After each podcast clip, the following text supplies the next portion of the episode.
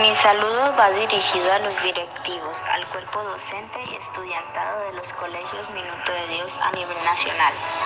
Mi nombre es María Fernanda Aguirre Giraldo del grado 803 de, los, de la institución educativa Mundo Feliz de Galapa, Atlántico. Mi poesía se titula En los tiempos del COVID. El COVID llegó en el momento menos esperado. Nos sorprendió a todos y en confinamiento ahora estamos. Los científicos buscan afanosamente la cura. Los médicos doblan sus escudos para salvar las vidas. Y mientras los enfermos con su fuerte voz proclaman ayuda. La Tierra entró en un descanso sin regreso. El encierro ayuda a mejorar nuestro entorno. El virus se volvió incontrolable y travieso.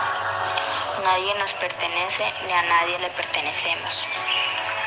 El virus recorre el mundo entero, convirtiéndose en el visitante de los más débiles y también de aquellos que brillan como un lucero. El virus no discrimina ni mucho menos rechaza. No podemos salir, el mundo se detiene con el día a día. Los amigos de lo ajeno dejaron de hacer estragos. Los más débiles quedaron desamparados.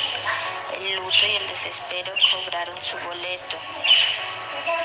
El mundo necesita más dolientes. La muerte sorprende día a día con burla y descaro. El camino es largo. Todos proclaman la ayuda divina de Dios. ¿Por qué los seres humanos esperaron tanto?